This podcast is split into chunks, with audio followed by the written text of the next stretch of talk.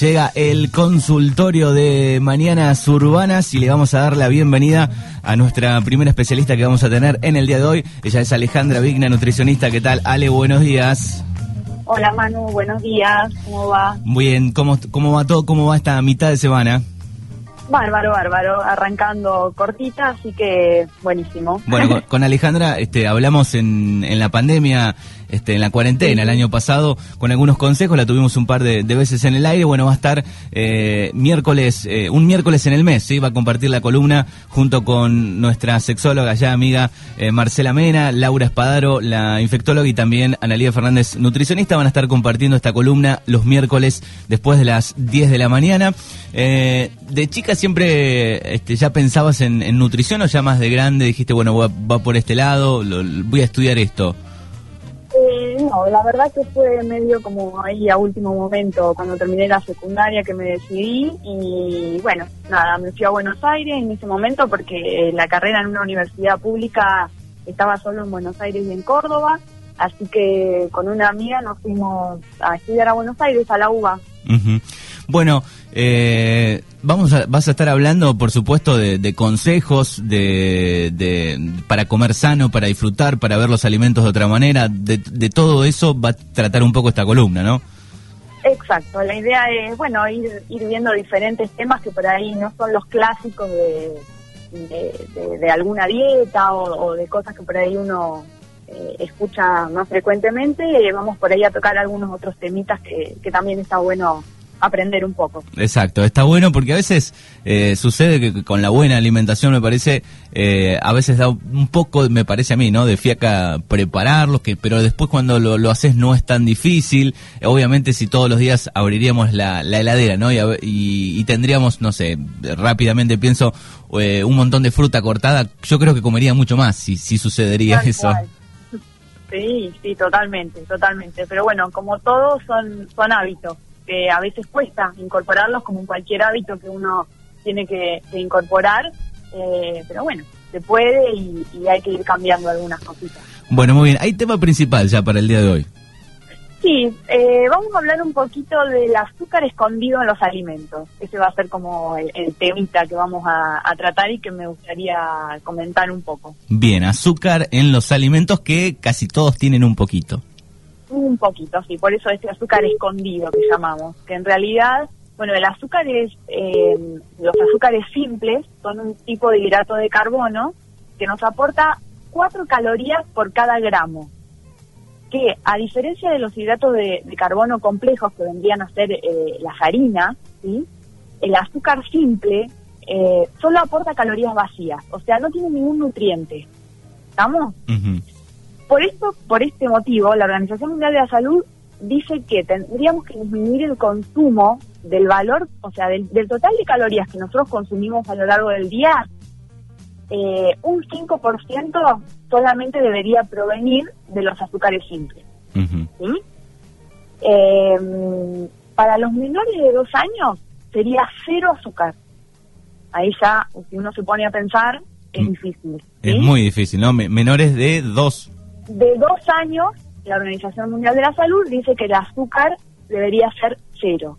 Y luego de los dos años serían 12 gramos por día como máximo. Para que vos te des una idea, Manu, ¿viste el, famoso terrón de azúcar que por ahí uno tiene en la cabeza, el terroncito, el cuadrado? Sí, que me daba mi abuela, que yo le robaba a mi abuela alguno que lo usaba para el mate, pero yo le robaba uno para mí.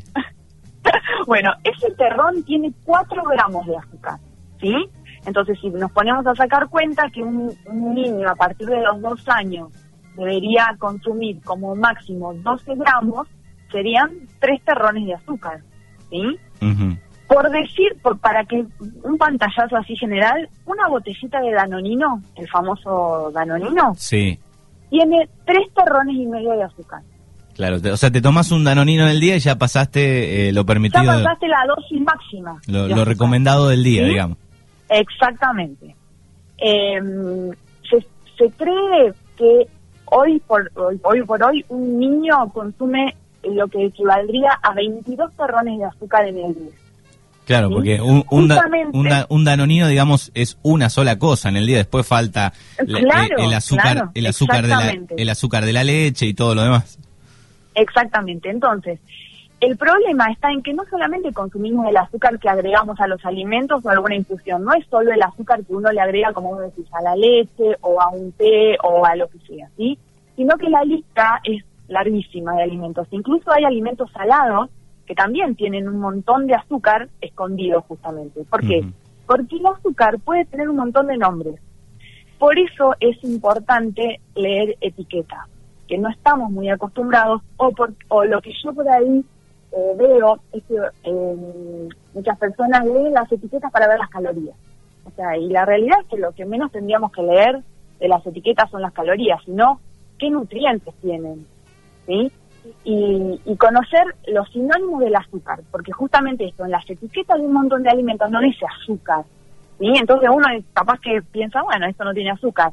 El azúcar tiene un montón de otros nombres, por ejemplo, sacarosa, eh, jugo de caña, miel de caña, jarabe de maíz de alta fructosa, fructuosa, concentrado de jugo de frutas. A veces uno lee un, juguito de esos que se venden y dice concentrado de jugo de fruta. Igual que pensás, estás comiendo fruta.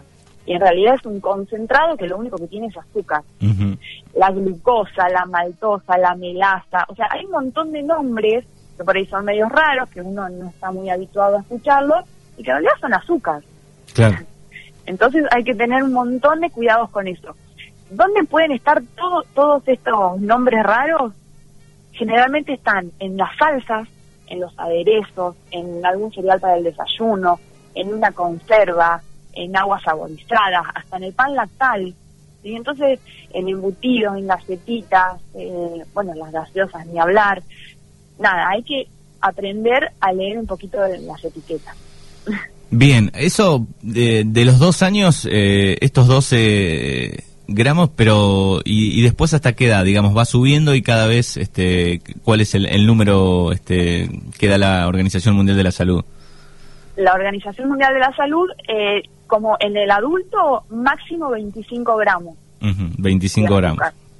Sí, pero bueno, total, o sea, hasta este azúcar escondida también cuenta, digamos. o sea, es difícil, uno a ver, no te vas a poner en el día a sacar cuentita de, si llegás, pero bueno, como para tener una idea de, del, azúcar escondido que consumimos y que no nos damos cuenta. Sí, el tema es como qué plan este armamos, ¿no? Como para decir, bueno, no no voy a estar todo el día leyendo este a rajatabla, pero sí, bueno, qué puedo lo, lo más lo que más azúcar tiene empezar a sacarlo, empezar a reemplazarlo, ¿no? Un poco eso. Claro, exactamente. Y también saber que la realidad es que qué es lo que provoca un exceso de azúcar en nuestro organismo, cuáles son los peligros de este exceso de azúcar que desde chicos empezamos a acumular, digamos, ¿sí? Primero, obviamente, facilita el aumento de peso porque incrementa la ingesta de calorías. Y como, como dije anteriormente, son estas calorías vacías, porque el azúcar no tiene ningún nutriente, o sea, es caloría vacía. ¿ah? Es un factor de riesgo para contraer un montón de enfermedades, como obesidad, la diabetes, la hipertensión, eh, problemas cardiovasculares, aumento de colesterol, de triglicéridos, produce caries. Eh, en el cerebro actúa como si fuera una sustancia adictiva. ¿Por qué? Porque produce, inhibe una hormona que se llama leptina, que es la hormona que controla la saciedad. O sea, es la hormona que nos dice estamos llenos. ¿Sí? El azúcar en el cerebro actúa inhibiendo esta, esta hormona. Entonces hace que siempre querramos más y más azúcar. ¿sí? Por eso provoca como una adicción, es una realidad, que el azúcar es adictiva. Exactamente. Eh, afecta al sistema inmunológico, o sea, promueve inflamación, ocasiona envejecimiento de células y sigue produciendo enfermedades. Y bueno, la forma por ahí que uno eh, diría de, de, empezar a, cuidarnos un poco de esto o de prestar un poquito más de atención es evitar en primer lugar los ultraprocesados. Es una forma de reducir un montón el consumo de azúcar. ¿Qué son los ultraprocesados? Son estos productos que son altos en azúcar, en grasas, en sal, en aditivos. Eh, ahí disminuimos un montón. Y también em, lo que podemos hacer es fomentar el consumo de alimentos reales y no comprar o ofrecer productos ultraprocesados como un hábito. O sea, a ver, ¿vamos a consumir productos ultraprocesados? Sí, porque están en todos lados y, es como, estamos muy acostumbrados. Pero bueno, de a poquito tratar de disminuir o tratar de que, de que no sea un hábito. O sea, un ejemplo de ultraprocesado sería, por ejemplo, no sé, cualquier snack que viene, eh, eso sería ultraprocesado. Sí, cualquier snack, cualquier, eh, hasta los yogures son alimentos ultraprocesados. Si uno se pone a leer la etiqueta de un yogur, tiene un montón de azúcar, tiene aditivos, tiene colorantes, tiene emulsionantes, tiene aromatizantes. Todo eso son ultraprocesados. Las galletitas, cualquier tipo de galletita, eh, si uno se pone a leer, tienen un montón de, ingredientes y de, cosas que no sabemos ni qué son, porque tienen con signos, con, eh, con códigos generalmente, eh, que bueno, por ahí en otro momento podemos hablar un poquito de eso. Y es súper importante que se está tratando en el Senado la ley de etiquetado frontal, para que los consumidores conozcamos cuáles son los productos ultraprocesados.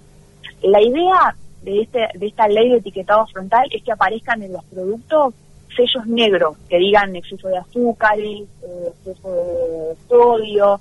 Entonces uno eh, por lo menos sabe lo que, lo que está comprando, porque así es como que no sabemos. Sí, sí, hay muchas marcas, digamos, de muchos productos que eh, no está todo especificado o están muy chiquito, casi que no se ve. Exactamente, tal cual, tal cual, es así, es así. Entonces, bueno, eh, la idea es esa, que, se complemente todo esto con, la ley de etiquetado frontal, que sería súper importante porque presenta de una manera gráfica en la cara principal o el frente del, paquete, del envase, eh, la información. Como en el caso, digamos, como en el caso de los cigarrillos, no sé si lo podemos comparar, pero que en todas, en todas sus portadas está en grande lo mal que hace. Exactamente, es que así, yo creo que en un futuro eh, va a ser así. Eh, vamos a, compararlo con esto de los cigarrillos, como vos bien decís, creo que sí, que, va a ser así. ¿Qué hay, ¿Qué hay de aquellas, por ejemplo, gaseosas que dicen cero azúcar o bajas de, calorías o algún otro mensaje parecido? Bueno, claro, esto es lo mismo. A ver, el azúcar cero, la gaseosa que dice cero, cero por ciento de azúcar, eh, sí, quizás es real que no tenga azúcar, pero ¿qué tiene? tiene edulcorantes, tiene conservantes, tiene un montón de, otros productos que casi todos son químicos, que a veces hacen tanto daño como el azúcar. ¿Sí? Entonces, por eso yo digo que no hay que eh, focalizar solo en las calorías, porque uno dice, ah, es cero azúcar, listo, no tiene calorías. Pero ¿qué tiene? O sea, ¿qué, qué es lo que tiene? Que ¿Por qué no tiene calorías? ¿Cómo reemplaza el sabor al azúcar? Entonces, hay que prestar un poquito de atención porque a veces todo eso hace más daño de, que, lo que ocasiona el azúcar o lo mismo quizás. Eh, estaba pensando en algún reemplazante, por ejemplo, del azúcar, azúcar directa, eh, alguna más negra, ¿realmente es así? ¿Cómo, ¿Cómo está el tema de las calorías ahí? En realidad el, azúcar, que por ahí hoy está como un poco más de moda, entre comillas, si se quiere, es este azúcar mascabo, ¿no lo has escuchado? Que es un, azúcar eh, como integral, ¿viste? Como, o sea, uno, tenés la harina refinada común y la harina integral. Bueno, esto sería el azúcar refinada y el azúcar mascabo, que sería como una harina integral, ¿sí? Como, perdón, como un azúcar integral. Eh, tiene las mismas calorías que el azúcar común. No hay que equivocarse con eso. Eh, lo que es un poco, o sea, es más saludable porque no está refinada, digamos, no pasó por la industria tanto y, no, no está refinada, entonces es como un azúcar eh, más saludable si se quiere, pero en cuanto a calorías es lo mismo. Y por ahí lo que, lo que deberíamos hacer no es tratar de reemplazar el azúcar, sino acostumbrar a nuestro paladar a que necesitemos menos azúcar. ¿Se entiende? Y que cuesta, porque a veces estamos muy acostumbrados. es lo mismo que con la sal. O sea, vos, hay, personas que si no le agregan sal a todo, parece que, no tiene sabor a nada. Y es cuestión de hábitos y de costumbres y de adaptar al paladar también. Sí, sí, me, sucede con el mate, digamos. Me, cuesta dejar por lo menos la, primera... Eh, el primer mate... El primer mate le pones azúcar. Exacto. Antes era todos los mates, o, muchos. Eh, después fue con el tiempo... este... Bueno, buenísimo. Eso ya, ya es un paso. Está genial. Te iba a preguntar por la miel. Azúcar total. Azúcar total, sí, también. Porque muchas veces vemos decir, bueno, no, la miel es más sana, le echo miel a las cosas, pero digamos, tiene el mismo... Es azúcar. Es azúcar. Tal cual. Es azúcar simple, sí. Es Bien. azúcar también. Bien. Bueno, así que un poco los consejos de aquí con relación al azúcar. ¿Y hay alguno natural, digamos, hay algo natural que, se parezca un poquito? Eh, no. No. básicamente no. La idea, ya te digo, es tratar hasta uno, eh, o sea, tratar de, saborear el alimento real, ¿sí? Porque a veces, como te digo, agregamos azúcar o agregamos sal y, nos perdemos de, realmente saborear el alimento natural, ¿sí? Que, también está bueno y, debería ser así. Y todo esto eh, también eh, creo que tenemos falta de decisiones concretas, esto de la ley de etiquetado y todo esto que me parece súper importante, porque bueno, el Estado contra los conflictos contra la industria, que es todo un tema también. Así que bueno, es, para largo la, charla y el debate, digamos. Me imagino, debe ser una lucha contra las multinacionales, contra un montón de, cosas. ¿Y qué pasa, por ejemplo, eh, en la casa de una nutricionista, digamos? Eh, llega al nivel que lee todo este a un nivel, o, bueno, lo tratás de manejar más o menos y vas educando un poco, no sé, a tus hijos o con quien estás compartiendo la vida, digamos, tratás de, de guiar un poco. Tal cual, es así. No, no hay que obsesionarse eh, ni con leer etiquetas, ni con calorías, ni mucho menos. Y eh, esto de dar el mensaje de, comer lo más sano y lo más natural y con alimentos lo más reales posible. O sea, tratar de eliminar todo, justamente eh, todo este tema de los ultraprocesados que, que, bueno, que hoy en día es un problema. Eh, así que bueno, y no y no voy a decir que mis hijos no comen una galletita, ni que no comen un alfajor, ni que no comen un helado. No, nada que ver, lo toman. Trato de que no sea diario, eh, trato de que no sea un hábito. Eh, y bueno, así. Sí, sí, y sobre todo, digo, los más chicos eh, debe ser una lucha, ¿no? No sé, el tema, se me imagina, me imagino, digo, la, la gaseosa más importante, el alfajor más importante, las golosinas más importantes, todos los días, ¿no? De ser este, bueno, Hay que, hay que educar un poco ahí.